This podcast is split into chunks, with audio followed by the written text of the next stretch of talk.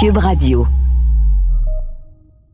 Bonjour tout le monde, bienvenue à Deux filles en quarantaine. Euh, là, ce matin, j'ai sur ma page fan Facebook, j'ai demandé aux gens euh, comment vous allez, euh, s'il y en a qui avaient des enfants qui allaient à l'école, comment comment ça s'était passé ce matin. Et ben, il y en a pour qui, en tout cas, il y en a plusieurs pour qui ça se passe bien, ça me rassure parce que moi, j'ai pas d'enfants au primaire, mais ça m'aurait bien questionné comment, euh, je sais pas, je trouve que c'est comme s'il y a rien de réglé dans la pandémie, surtout pas au Québec, surtout pas dans, ben, évidemment, dans la région de Montréal, les écoles sont fermées, mais quand même. Mais je sais pas, là, de voir que ça va bien, c'est comme si ça me fait du bien euh, de, de, savoir que nos enfants, euh, finalement, ils se retrouvent. Alors, on verra dans les prochains jours comment comment ça se déroule. Mais merci euh, de prendre le temps de m'écrire. Il y en a, euh, bon, il y en a qui ont fait le choix de pas de pas retourner les enfants à l'école, puis ça, on les respecte complètement parce que heureusement que M. Legault, le premier ministre, avait laissé ce choix-là. et il y a Suzy Bouchard qui m'a écrit pour dire aujourd'hui c'est ma fête. Ben, bonne fête, euh, Suzy. Euh, je sais pas comment vous allez fêter ça en confinement, comment euh, comment les gens autour de vous vont être créatifs, mais quand on regarde les réseaux sociaux, c'est la fête de quelqu'un, on découvre plusieurs façons de faire, plusieurs. je trouve que c'est ce qu'il y a de positif, c'est que en confinement ou en ou encore quand tout est fermé autour de nous, euh, on n'a pas le choix de prendre des chemins euh, différents parce que hier c'est la fête des mères puis on a tous fêté ça différemment probablement que ce qu'on a fait l'an passé parce que euh, on pouvait pas on pouvait pas aller voir notre mère en personne. C'est ce qui m'a amené à me dire mais qui on pourrait inviter aujourd'hui qui viendrait nous parler de faire les choses différemment, de nous dire que des fois il y a des situations où on doit s'adapter, on doit s'adapter rapidement, euh, puis puis en même temps, ça nous amène ailleurs. Alors, vous allez voir, c'est un invité, vous allez l'aimer, c'est certain. Alors, ça commence maintenant.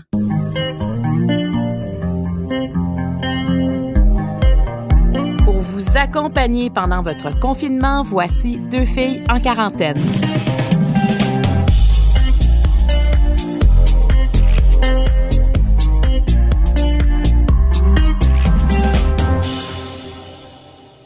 J'avais envie de parler à quelqu'un euh, qui est créatif, quelqu'un qui est capable de se relever parce que je pense qu'on est dans une période où on doit euh, vraiment avoir une grande capacité d'adaptation.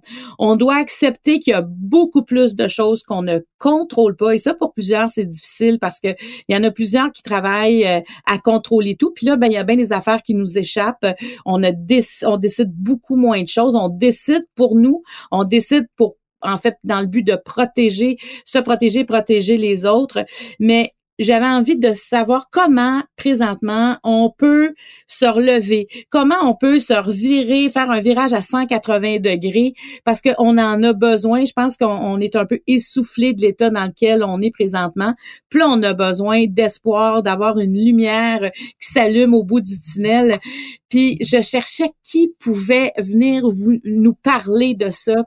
Et c'est quelqu'un que j'ai reçu à deux filles le matin, euh, c'est la saison dernière, puis je l'ai adoré. C'est aussi, euh, il, est, il, est un dragon dans l'œil du dragon. Il a écrit un livre qui s'appelle Vive les idées folles. C'est un homme, euh, en tout cas, je trouve qu'il a énormément de profondeur. C'est un, un, entrepreneur. C'est le fondateur de Pure Vodka et Romeo's Gin. Euh, moi, je suis bien, bien contente d'avoir avec nous euh, Nicolas Duvernois. Bonjour, Nicolas. Salut, Marie-Claude. Merci beaucoup et bonne job pour hier. L'émission était excellente à TVA. Euh. Une chance qu'on ça. Oui. Ouais, ouais. Ben, on a besoin, là, Nicolas, je trouve, de de se sentir ensemble à quelque part parce que euh, si je trouve que moi c'est ce qui me commence ce que je commence à trouver difficile là c'est euh, le manque de contact physique avec mes amis tu sais de, de les voir pour vrai là tu sais je peux rester parce qu'on peut pas vraiment les inviter on peut pas les inviter en fait encore à la maison même si on respecte le deux mètres là mais moi ça mm-hmm ça me manquait pas parce que j'avais tous les réseaux sociaux. mais là, on dirait que ça change. Puis aussi, euh, Nicolas, je vois des, euh, des amis, des gens un peu qui commencent à avoir des difficultés aussi financières, qui ça commence à être beaucoup plus sérieux. Puis, puis toi, tu as, connu plein d'affaires dans ta vie parce que tu as connu l'échec, Nicolas, assez rapidement dans ton cheminement. Oh oui, euh, l'échec fait partie intégrante là euh, de ma vie, euh, que ce soit quand j'étais au second, ben étudiant, j'étais pas, j'étais pas bon à l'école, j'ai pas étudié dans ce que je voulais parce que bon ben j'avais pas les notes, j'ai été renvoyé de tous mes emplois étudiants ou presque, sauf Sainte-Justine parce que bon j'étais, fallait regarder à droite, fait que c'est sûr et certain que je regardais à gauche. Et donc quand je me suis lancé en affaires, ma première expérience aussi a été un échec. Fait que non, l'échec est devenu mon meilleur ami je, vis bien avec. Oui, parce que là, tu as connu du succès après, puis je, veux que tu me parles de ton succès, mais est-ce que là où je vais en c'est que est-ce que le fait que tu as eu des échecs à répétition, que est-ce que c'est à cause de ça que tu as réussi à, réagir aussi rapidement puis à transformer euh, ton entreprise de pure vodka qui fait évidemment euh, c'est de l'alcool? Et là tout à coup tu te retrouves à faire du désinfectant pour les mains. Tu sais parce que tu es vraiment un des premiers là qui a réagi puis oups son entreprise avait une mission qui allait complètement ailleurs. Ouais, ben je te dirais que effectivement, moi je le dis souvent, tu sais, euh, moi je remercie énormément d'avoir euh, vécu des échecs. L'échec, euh, c'est plate de le vivre au présent, mais si tu sais quoi faire, c'est ton meilleur allié dans le futur. L'échec a deux avantages, selon moi. il te permet d'apprendre extrêmement rapidement. Quand j'ai j'ai tout perdu au restaurant puis je me suis retrouvé avec des huissiers qui cognaient à ma porte aux deux secondes, ben crois-moi, il y a aucune il y a aucune formation en, en entrepreneuriat ou dans le monde des affaires qui, qui m'aurait donné ce feu dans l'estomac euh, de vouloir m'en sortir. Euh, donc la première chose, l'échec m'a énormément appris, mais le deuxième aussi, c'est que ça fait tellement mal qu'après, quand tu te relances, tu fais tout pour pas retomber, tu sais. Quand tu dis que ça fait vraiment mal, Nicolas, comment tu étais psychologiquement, physiquement au moment où tu sais ça sonne à ta porte, ça sonne au téléphone, puis tu sais que tu n'as pas les moyens de, de répondre à ces, à, ces demandes-là? Moi, euh, tout passe par euh, le ventre. Écoute, j'ai, je, vomissais le matin. Je, venais de rencontrer ma belle Caro, qui, euh, qui, qui, est ma femme aujourd'hui, puis elle avait 21, j'avais 24. je capotais. Je déjà que tu sais, j'avais pas, j'avais, j'avais pas d'argent en me lançant en affaires. Puis là, perdre encore plus parce que j'avais signé personnellement des des des des, des trucs à la banque. Mes parents m'avaient aidé, ma sœur, mes beaux-parents sais, là, c'était comme un échec cumulatif. C'était pas juste un échec de moi qui marche puis euh, je tombe parce qu'il y a une plaque de glace, là, tu sais. Là, c'est un échec commun, tu sais. Parce que j'avais amené tout le monde avec moi dans le bateau, entre guillemets. Et euh, non, l'échec, tu sais, puis je réalise, là, cette année, je vais avoir 40 ans, OK? Puis on, euh, on parle souvent, tu sais, bon, des fois, il y, y, en a certains qui vivent la crise de la quarantaine, mais moi, j'ai découvert aux deux dernières années dans les deux dernières années, je je fais pas une crise de la quarantaine. Moi, j'ai fait une crise de 40 ans, dans le sens où euh, c'est maintenant que je commence à savoir, tu sais, comment vivre avec mes côtés positifs et négatifs, puis l'échec, ben finalement, c'est absolument normal. Ce qui est pas normal en affaires, selon toutes les statistiques, c'est de réussir. Fait que tu sais, on a un tabou vers quelque chose de normal. C'est quand mm-hmm. même drôle. C'est quand même une c'est quand même une drôle de, vie dans laquelle on est. Fait que oui, l'échec, je l'accepte maintenant.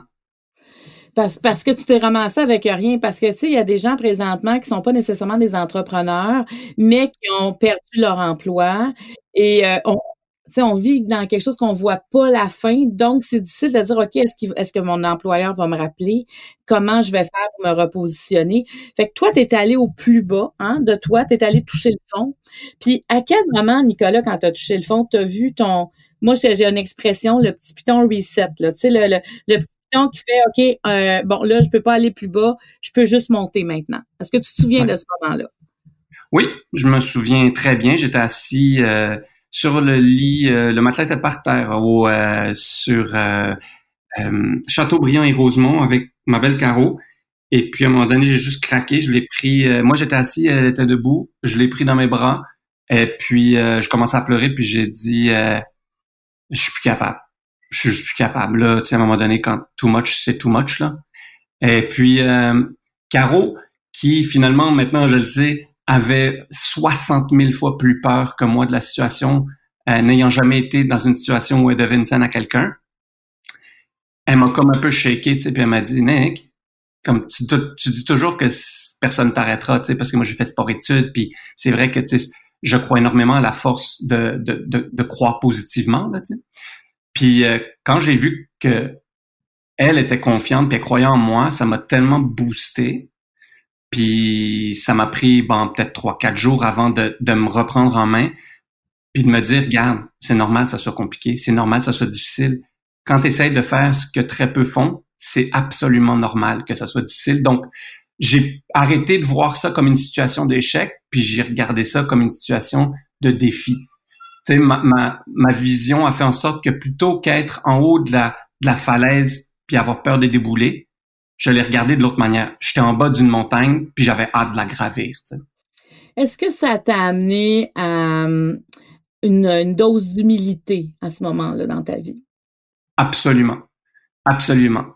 Euh, puis je te dirais même un peu plus tard encore plus, parce que en affaires, euh, certains le savent peut-être, mais on connaît un succès d'estime avant d'avoir un succès monétaire. Et donc moi, dans mes premières années, d'ailleurs la journée même où on a été nommé Pure Vodka en décembre 2009, le soir, je suis allé laver les planchers, ramasser les poubelles, puis ramasser, désolé le terme, le vomi du monde à l'urgence. Là, j'avais le titre de meilleur vodka au monde, J'étais sur le front page des journaux. Puis le monde, il me regardait comme, c'est pas le gars de la vodka, mais qu'est-ce qu'il fait comme désinfecter un lit? Fait que ça, ça a été tough.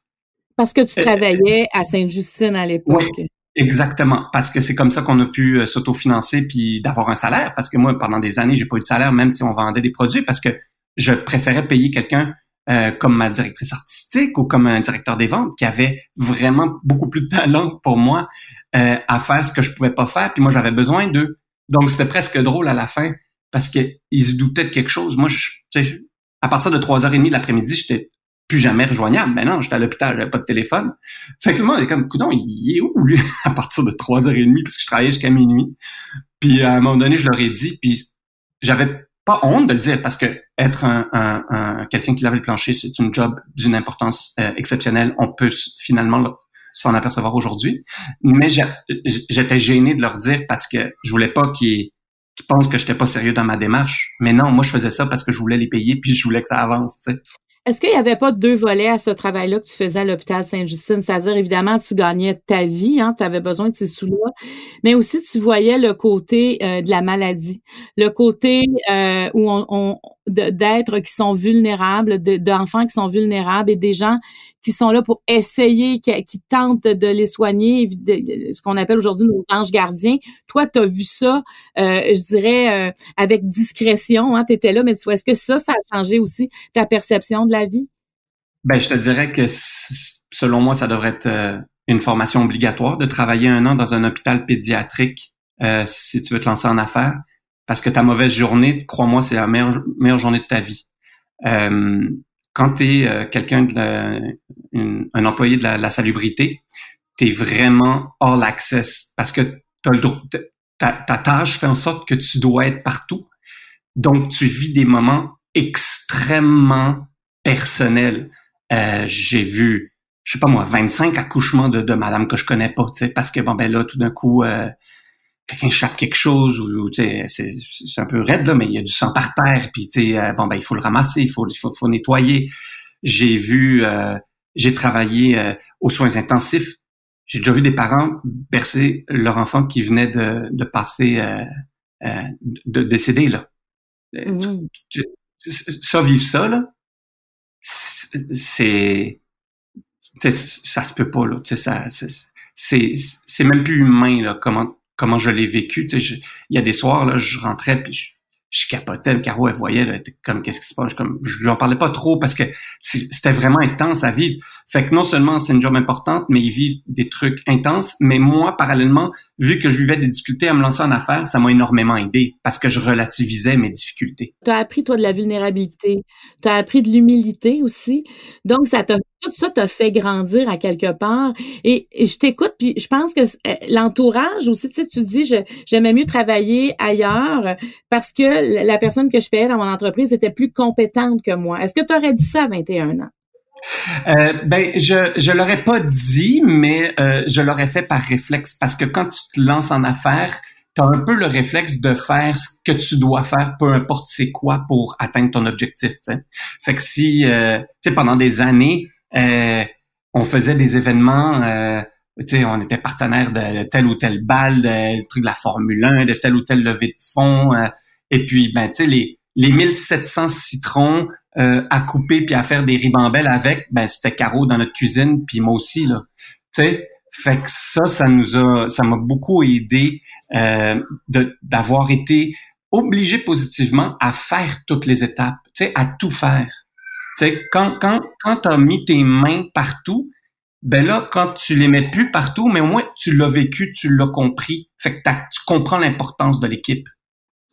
Là, tu parles de Caro, qui est ta, ta conjointe. Depuis combien d'années, là, vous êtes ensemble, toi et Caro? Euh, ça va faire 15 ans l'année prochaine, là. Et là, euh, vous avez deux filles. On en entend une, d'ailleurs. Oui, oui, Charlotte, ça, c'est, c'est, c'est pas mal son heure, là. De, de, de 8 heures du matin à 18 heures, c'est pas mal, euh, c'est pas mal son oh. Elle, elle, a, quel âge, tes filles? Non, ben alors, euh, j'ai euh, Victoria, 4 ans et demi, j'ai Charlotte, 2 ans et demi, et ma femme est enceinte de 7 mois, là. Donc, euh, oui, une belle expérience de famille, ce, ce confinement. Ouais, parce que tellement tu pas comme ça de la maison, là. T'es comme, ben, comme, t'es comme presque tout le monde, tu fais du télétravail. Oui, toutes, toutes nous, nous, on est privilégiés, on a gardé tout le monde, tout le monde fait du télétravail.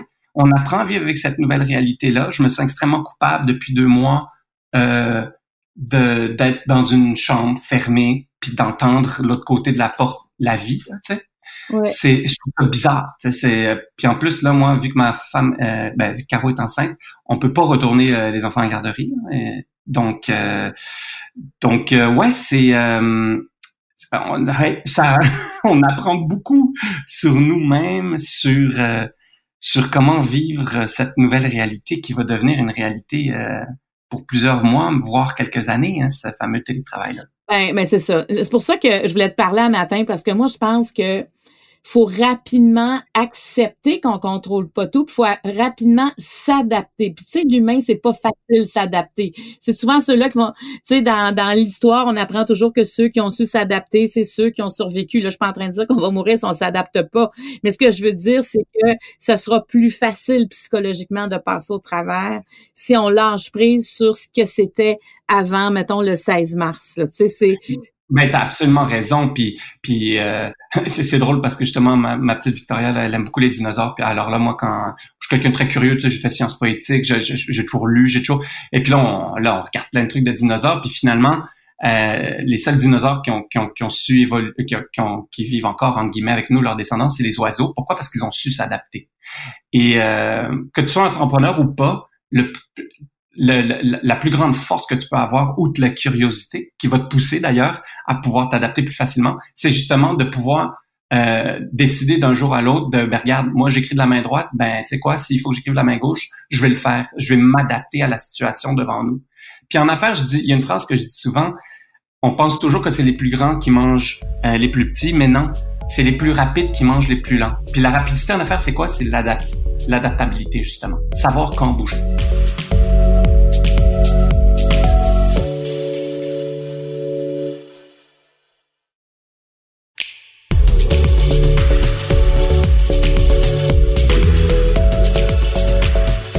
Toi, dans ton cas, euh, tu continues à produire de la vodka. Tu continues à, ton entreprise principale qui est, euh, bon, parce que tu la, tu vends à travers le monde. Je veux dire, t'es ton, c'est quoi ton chiffre d'affaires à peu près annuellement? Mais nous, on, est le plus grand producteur euh, euh, indépendant au Canada et dans les top 3 en Amérique du Nord. On fait plusieurs millions de bouteilles, plusieurs millions de canettes. C'est vraiment une entreprise qui est rendue euh, dans, à l'étape où, je dis souvent, on est un adolescent. Donc, nous, on est le plus grand des plus petits joueurs et on est le plus petit des plus grands joueurs. Donc, euh, si je regarde, bon, il y en a peut-être 60, 70 producteurs de spiritueux maintenant au Québec, ben, tu sais, euh, presque cumulativement, on est plus gros que tout ce monde-là, mais en même temps, quand je regarde le plus grand au monde, on est tout petit. Donc, on est vraiment une entreprise à la croisée des chemins où les prochaines années, on est en très forte croissance depuis quelques années, mais les prochaines années aussi, avec tous les projets qu'on a, euh, vont nous amener vraiment ailleurs. Donc, euh, ouais, c'est une, une belle euh, euh, grosse PME. une belle grosse PME. Et là, bon, comment est arrivée l'idée, parce que tu sais, moi, quand, quand je t'ai vu à, à faire l'annonce que vous alliez faire désinfectant pour les mains, entre guillemets, c'est ça s'appelle pas Purel, mais c'est un peu le, cette là moi, j'ai trouvé que tu étais arrivé vite. À, à comment ça s'est décidé, ça? Écoute, 12, 12 euh, mars, 12 mars 2020, dernière journée tournage des Dragons. C'est bizarre, la dernière journée, on donne même plus de main quand on fait les deals. C'est Radio-Canada, c'est fédéral. Donc là, il y avait plein de règles. Écoute, c'était complexe. Ça, c'est un jeudi. Le 13, on est au bureau. J'ai réuni, j'ai callé, excuse-moi le terme, une, une réunion du comité de direction pour, pour réagir, là, parce que là, le gouvernement commençait à faire des annonces de plus en plus fréquente et de plus en plus alarmiste. Euh, puis j'ai eu la chance aussi de, de le voir venir, hein, parce que euh, on vend dans d'autres pays. Donc nous, on a été touchés euh, dès le début janvier, parce que ben, le Japon c'est un très bon pays, très bon marché pour nous. L'Europe c'est un très bon marché aussi pour nous. Et mon père, moi, moi je suis moitié moitié. Mon père est, est d'ailleurs en confinement à Paris en ce moment même. Et donc je lui parlais, je lui parle encore tous les jours. Et donc je l'ai vu venir, mais intérieurement, je me fermais un peu les yeux parce que je me disais bon ben il y a quand même un océan qui nous sépare. Ben Intérieurement, je me fermais les yeux parce que je voyais que c'était catastrophique ce qui arrivait. Mais le 13, on décide de faire du télétravail, on passe la fin de semaine.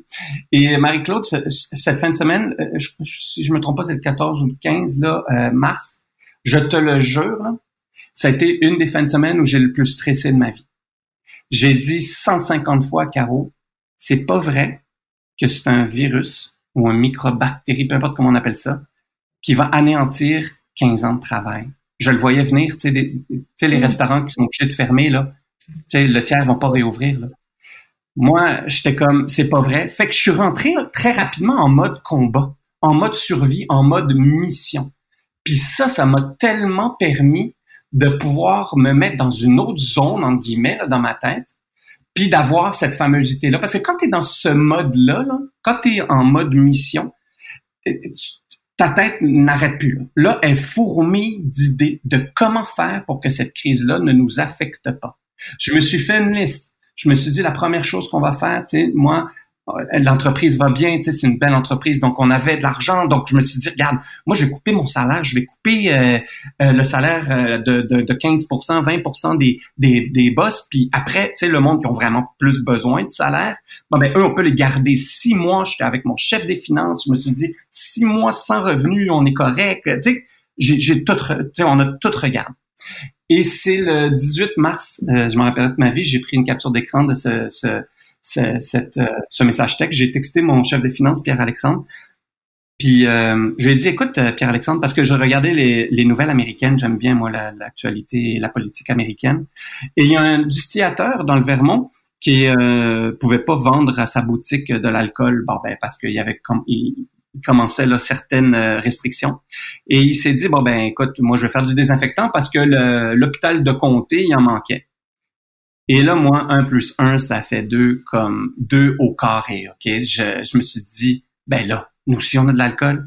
Et dans la journée, j'avais parlé à une de mes meilleures amies, euh, Nathalie Gaucher, qui est urgentologue à Sainte-Justine, et un de mes amis qui travaille, qui est caissier, là, qui, qui finit sa, sa maîtrise à, l'université, mais qui est caissier à, à la SAQ, puis les deux m'avaient dit qu'il manquait de désinfectants.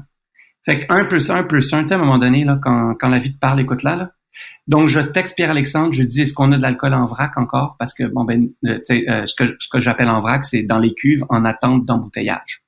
Ben oui, parce donc, que c'est un produit qui, qui, était important dans ce qui s'en venait pour toi, là. Exactement. Désinfectant en main à 70 ben 60%, ça veut dire que 70% c'est de l'alcool dans, dans, le produit. Et donc, euh, il me dit, oui, on a 27 000 litres. Là, je lui envoie euh, un, un lien de, d'une entrevue que je euh, trouve là, euh, euh, je crois que c'était sur CNN.com. Et puis, sans rien lui dire. Puis ça, là, c'est mon chef des finances, là. Plus catholique que ça, là. Un, tu sais, lui, là, chaque scène, ben, il fait sa job, là, mais tu sais, moi, je suis un peu essoufflant pour lui avec toutes mes idées. Ben, tu sais quoi? Il me dit, c'est pas une folle idée. Là, moi, j'avais le feu vert de mon chef des finances. Fait qu'en... Écoute, ça a été un temps record. en quatre jours, on était prêt. Euh, après, ça a pris dix jours de plus pour pouvoir avoir euh, le fameux permis. Mais en quatre jours, on a bâti une business de désinfectant en main. Puis aujourd'hui, Marie-Claude, on produit plus de 100 000 litres de désinfectant en main par semaine. Ben voyons donc. Puis à qui tu vends tous ces, ces litres-là? Écoute, nomme un hôpital, nomme une compagnie. Il n'y a pas, y a pas une personne qu'ils n'ont pas contacté. On a pu réagir extrêmement rapidement, ce qui nous a permis de, de pouvoir fournir extrêmement rapidement à, à, à tout ce qui est services essentiels, manufacturiers euh, euh, prioritaires.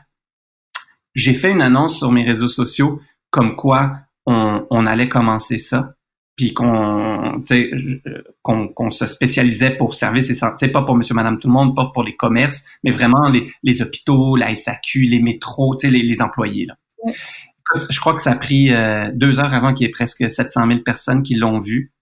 On a été inondés. Je crois qu'on a eu dans la journée 1800 commandes, mais pas des commandes bonjour, j'aimerais trois gallons. Euh, L'Institut de cardiologie, l'hôpital Sainte-Justine, euh, des mines euh, qui peuvent pas fermer là pour mille et une raisons, des, des, épiceries qui veulent nettoyer les chariots, tu sais, les barreaux de, de chariots, des, des, des, des, pharmacies, des eh, écoute, des maisons de femmes violentées, des, refuges pour itinérants je capotais à quel point il y avait un manque pour le monde ultra prioritaire. Là. Une maison de femmes violentées en temps de crise, c'est tu, peut pas, ça peut pas être plus prioritaire que ça là, ou un refuge pour itinérants. Puis ça m'a tellement comme ça m'a enragé. C'est pour ça qu'on a avancé si vite. sais comme comment ça se fait qu'il n'y a pas de produits de base?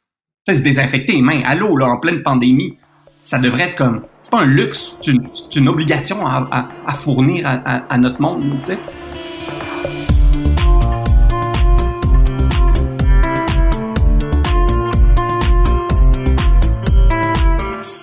l'alcool, à quelque part, il y a quelque chose de l'ordre du divertissement, du plaisir. Euh, c'est pas quelque chose qui est obligatoire dans la vie. Tu peux vivre sans alcool, mais là, tu arrives dans un bien essentiel. Là, ça peut aider à sauver des vies dans la mesure où tu élimines peut-être quelqu'un qui aurait pu être contaminé, puis lui, ça l'aurait rendu très malade.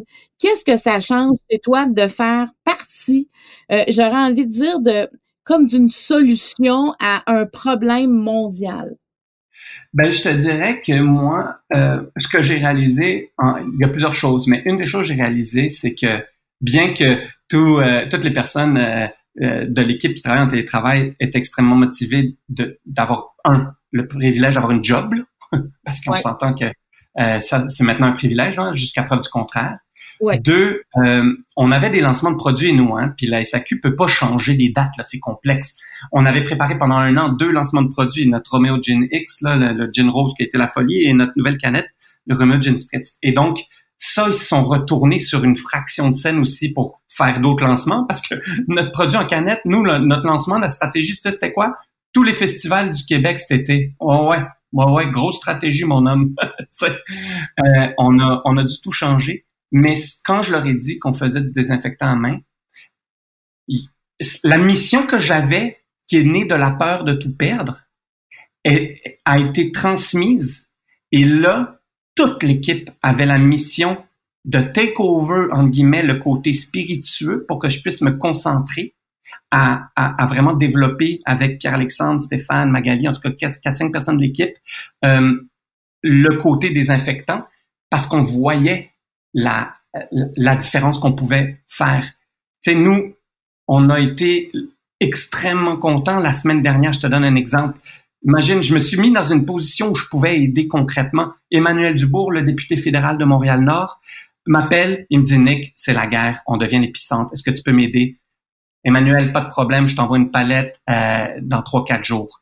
Euh, la tablée des chefs m'appelle, ils veulent réouvrir les restos pour faire des repas pour les personnes qui n'ont pas de bouffe. Ils ont besoin de désinfectants en main, il n'y en a pas, pas, pas de problème, je t'envoie une palette. On a pu, grâce à cette offensive et cette initiative, redonner énormément aussi pour faire accélérer les choses.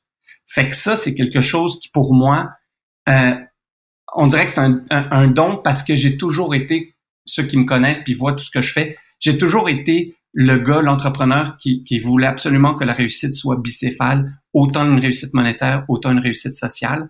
Et donc, avec ce projet-là, je peux pas aller plus réussite sociale, en tout cas, à mes yeux que ça parce que je peux vraiment faire une différence pour le monde qui sont vraiment dans l'urgence.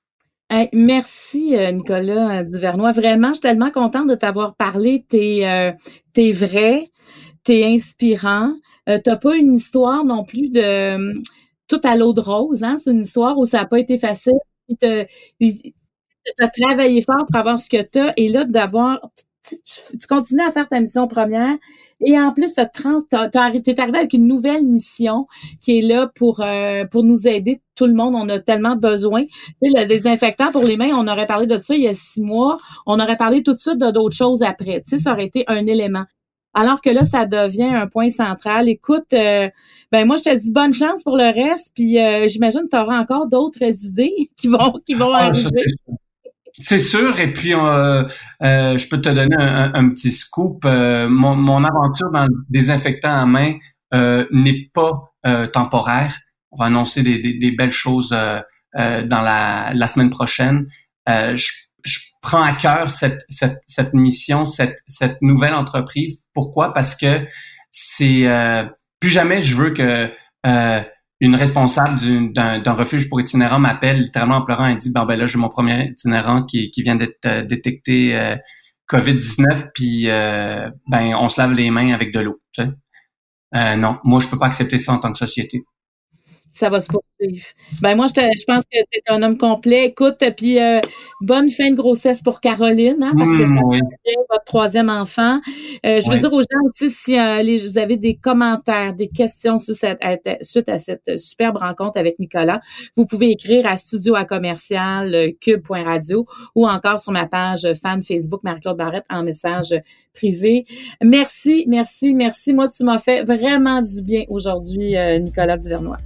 Ben c'est gentil, puis ça fait du bien aussi de pouvoir parler euh, euh, ouvertement, librement de, de ce qu'on ce qu'on ressent en, en ce temps de confinement, parce que c'est pas évident, même si euh, on est privilégié là, c'est pas évident. Absolument. Merci.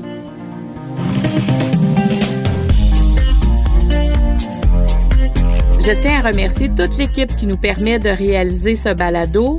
Producteur au contenu Jean-Philippe Lavallée, à l'animation moi-même Marie-Claude Barrette, l'équipe de Cube Radio, au montage Anne-Sophie Carpentier et le chef réalisateur Bastien Gagnon La France. Deux filles en quarantaine est une production de Cube Radio.